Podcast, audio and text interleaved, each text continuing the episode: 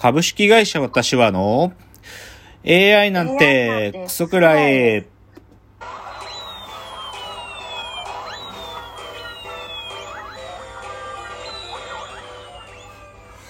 群馬が生んだ怪談時、株式会社私は社長の竹之内です。帰ってきたカルチャー音痴3代目アシスタントの吉峰です。えーこの番組は大喜利 AI を開発する株式会社私は社長の竹之内が AI のことなんかお構いなしに大好きなサブカルチャーについてサブカルリテシーの低い社員に丁寧にレクチャー言い換えれば無理やり話し相手になってもらう番組ですということで第96回、えー年内最後の放送となりましたが、まあちょっと今日今年最後なんだけど、まあ冒頭はね、いつも通り今週のラジオエンタメライフをまあ話したいかなと思うんですが、えっ、と、まず最初はね、あのね、これ僕がまあ好きな NHK の BS のシリーズで、あの、たびたびこのラジオトークでも落合選手の話とか、えっ、と、藤川球児の選手の時の山本昌の話とかをした時に出てきた番組で、BS1 スペシャルレジェンドの目撃者っていうね、その、プロ野球選手たちのレジェンドたちについて掘ってくっていう番組があるのよ。で、まあ今までは、その落合、山本昌、あとね、さ、あの、大魔神佐々木がこの前やってて、で、先週、それの4弾、第4弾で、福本豊があったのね。知ってる福本豊？いや、わかんないです。もう世界の盗塁王だよ。もう、世界。そう、もう、盗塁の世界一だよ。福本っつうのは。福本っつうのは、通算盗塁数が1065盗塁で、うん。で、1シーズンの盗塁の日本記録を持ってて、1シーズン106盗塁。い普通の人どのくらいやるんですか？や、もう、だから、例えば今年の盗塁王とかでも50いってないぐらい。やばいじゃん。だからもう30盗塁すればすごいんだよ。年間でね。うんだけど106って言ってもちょっとね、レベルが違う盗塁王がいたのよ、かつて。阪急ブレーブスに。で、それで福本伝説っていうのはいろいろあってね。だもう実際そのそのせ1065盗塁ってのも世界記録だから、それこそ王貞治のホームラン記録と似たようなもんなんで、国民栄誉賞を受賞する、まあ国民栄誉賞を贈られるって話になったわけよ。そしたら、立ちションベンができないから、できなくなるからいらないっつって、国民栄誉賞辞退したんですよ、福本は。すごいね、福本伝説はね、だからいろいろあって、だから、例えばね、サラブレッド、馬にも勝ったっていう伝説もあって、だから球団のね、なんていうか一つの盛り上げ企画で、あの、スタジアムにサラブレッド連れてきて、福本とサラブレッドを競争させたんだよ。そして福本が圧勝したんだよ。え、どういうだことそんぐらい足が超速いの、とにかく。そんな人間いる？いるの。いるんで、馬より速いんだ、福本は。そう？でで、それはね、今までのどっちかというと福本の伝説をこう、そそういう部分を切り取ったんだけど、そのレジェンドの目撃者は、本当にその、福本の盗塁技術ってものを超掘り下げてたわけ。うんで、び僕超ビビったのが、うんそのね、さっき言ったさ、シーズン106盗塁じゃん？で、うん例えばじゃあ現代のかすごい盗塁する選手、いっぱい盗塁する選手、例えば西武の源田って選手がいるんだけど、うん源田ってね、ここ3シーズン、毎シ毎シーズン30盗塁ぐらいしてる選手なのよ。パリーグの中でも盗塁王、1、2を争う盗塁王なんだけど、この源田がスタートしてから2塁に到着するまで、福本の映像とぴったり重ねて、なんか比べてみたわけ。うんそしたら、福本がもう二塁についてる時に、まだ源田スライディングもしてないのよ。まだ走ってる途中なの。全然速いの。現代のトップ盗塁王ですら、全然福本と違うの。何が違うの？走り出しがまあ、早い。すべてだね。なんか、なんかね、その、普通ね、ピッチャーがな、な、投球動作に入ってからキャッチャーが取って二塁に送球が終わるまで、どれくらい時間かかるかというと、3.4秒なんだって。うんなんだけど、福本がスタートしてから二塁到着するまでかかる時間って2.9秒なんだって。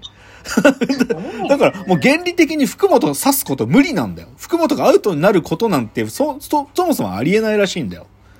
すごくない？っていうのをちょっとすごい。そう。でね。でさ、普通さ、一塁から二塁に盗塁するのとさ、二塁から三塁に盗塁することもあるんだけどさ、で、うん三塁に盗塁する方のが普通は難しいんだよ。なんでかっていうと、守るから？いや、そうじゃなくて、うん、あの、三塁の方がキャッチャーからの距離が近いじゃん。ああ、なるほどね。そう。だから、三、三、三投って言うんだけど、三投の方が刺されるリスクは高いはずなのね。うんだけど、福本がそこで言ってたのは、三投の方が簡単でや、つって。もう、すごいの、福本の独自の理屈が。であと、さらに福本がすごい、僕一番驚いたのが、うん。ピッ、当然ピッチャーが投げる、その牽制さしてくるか、ちゃんと投げるかどうかの癖を見に見抜くっていうのは結構重要なのよ。で、福本は当然その癖を見抜く天才だったんだけど、うんその癖を、まあ、そのピッチャーの、いろんなピッチャーの癖をメモしてたノートがあるんだって。うんでそのノートはなんと暗号で書かれてたんだって。え、でね、なんかね、そのノートとかつけてたんですかっていう質問で、ああ、い一時書いてましたよ、つって。だけど、あ、なん、どっかなくしちゃったんだよな、とか言ったわけ。え、で、そんな大事なことが書いてあるノートなくしちゃって大丈夫ですかって福本に聞いたら、いや、暗号で書いてあるから大丈夫や、つって。すごくない？だからやっぱね、僕、その福本豊伝説改めて聞いてビビりまくったっていうのが一つ目のレジェンドの目撃者でした。二つ目は、少しまあ年末最後なんで、ラジオの話少しすると、先週あの、ラジオスペシャルウィークだったんだけど、だからそれぞれラジオにの、あの、ゲストがいろいろ来て、例えば、クリーピーナッツはりょうじさん、あの、リップスライムのりょうじさんが来たり、三四郎は中山きんに君が来たり、オードリーさんは DJ コーが来たりとかだって面白かったんだけど、うん中でも面白かったのが、ナインティナインのラジオで、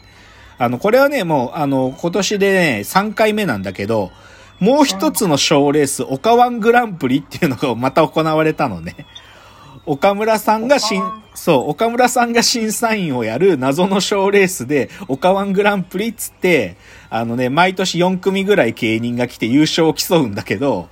で、うんそれ今年も、まあ、あの、ミキの昴生さんと、あの、インパルスの堤下さん、堤下さんで常連組、プラス、えっ、と、ボル塾と、えっ、と、トム・ブラウンが来て優勝を争うんだけど、これね、むちゃくちゃ面白いの。別にもう賞レースとは名ばかりのね、単純に岡村さんの自己満足企画だから、毎年どうでもいい結末になるのが面白いんで、まあ、あの、興味ある方ぜひね、YouTube の違法アップロード聞いてみるといいと思いますよ。はい。で、それにちょっとつながる話でも、ちょっとこの話はやっぱ背にはならんなというのが、先週あー M1 グランプリがありましたと。M1。はい。で、まあ僕はその M1 グランプリはまあもちろんね、大好きだから全部見るし、で、うんど、どなたが優勝したか、まあマジカルラブリーさんが優勝したのも、にも別に異論もないし、もう、まあ、うんとにかくもう最高でしたね、今年もって話なんだけど、うん。少し僕はそこでね、M1 見て考えたのが、何だったかというと、M1 を取り巻くメディアの環境変わったなって思ったな。こうん。つまりどういうことかっていうとさ、う。はい。M1 っつうのはさ、そあの、テレビ朝日、あの、ABC 朝日放送グループがやってるわけだけどさ、もちろんそこからこぼれ落ちる情報ってのがあってさ、例えばだけど、M1 を見た他の芸人たちはどう思ったのかとかね、そういうことが語れ、語られる場っていうのは、まあ基本はラジオ番組だったのよ。うん、その、オールナイトニッポンの芸人パーソナリティが語るとか、その、博多華丸さんがお昼にやってるラジオで M1 票語るとか、そういうことが行われてきたわけ。なんだけど、正直さ、まあ、今年ってもう、タレントさんとか芸人さんのさ、YouTube チャンネル解説がさ、もう、ほもう、なんていうか、バンバン立ち上がっちゃったからさ、それぞれの芸人さんたちが自分の発信メディアを、動画発信メディアを持っちゃった時代だと思うのね。まあだから究極、もう今回の M1 でさ、出場者本人ね、出場者本人とか審査員やられてた方たちだけじゃなくて、今までの M1 出場経験者とか、もしくはシンプルに外野の芸人さん ?M1 とあんまり関係ない芸人さんも、それぞれの各チャンネルでさ、考察だとかさ、感想のコメントとかさ、もしくは解説までする奴らとかもう溢れ返ってるわけ。で、実際出場した10けあの決勝出場の10組のうち、もうすでに今日までで7組が、それぞれの YouTube チャンネルで、自分たちの、あの、なんていうかな、感想とか喋っちゃったりしてるわけ。すごいですね、そうれも。ん。だから、まあ、ある意味もう M1 の、なんつうのかな、まあ、ちょっと YouTube シフトってあえて呼ぶけど、そういうことがもう起きちゃったなっていうのが一つ僕の感想かな。で、それがいいことなのかどうか正直ちょっとよくわかんない、まだ。それだけ周辺情報が上がりまくるっつうのが、果たしていいことなのかどうかは正直ちょっと僕はわかんないし、でもまあ今年の特徴の一個だろうなとは思いましたね。なんか随分通な感じになってきましたね。ああ、そうね。だからそれもいいことなのかどうかなのかも僕もちょっとわかんない。うん。まあちょっとそういうことをちょっと、ちょっと僕の感想に留保をつけながら、じゃあ最後今日の格言を言って終わりたいと思います。えーはい今日の格言。やっぱりお笑い芸人は最高にかっこいいと。いや、もうやっぱね、僕ね、M1 ね、やっぱり今年ね、M1 のオープニングもめちゃくちゃかっこよかったんだけど、その数日前に公開された、あの M1 のなんていうのかな、紹介動画みたいなのが YouTube にポコッと上がって、クリーピーナッツのね、板の上の魔物っていうお歌があるんだけど、それに合わせて M1 のある意味ダイジェスト動画みたいなのがバーンって出たのよ。むちゃくちゃかっこいいって、その芸人たちが。もうなんていうの、こうね、舞台に上がる前にこうマスクを外してね、舞台に上がってくんだけど、その様とか超かっこいいし、うん。いややっぱね、なんていうの？これ、DJ 松永さんも言ってたけど、恥をさらす覚悟で表舞台上がってる奴らはかっこいいよ。うん。抜群にかっこいい。それを再認識したっていうのが、まあ M1 最高。お笑い芸人かっこいいって話です。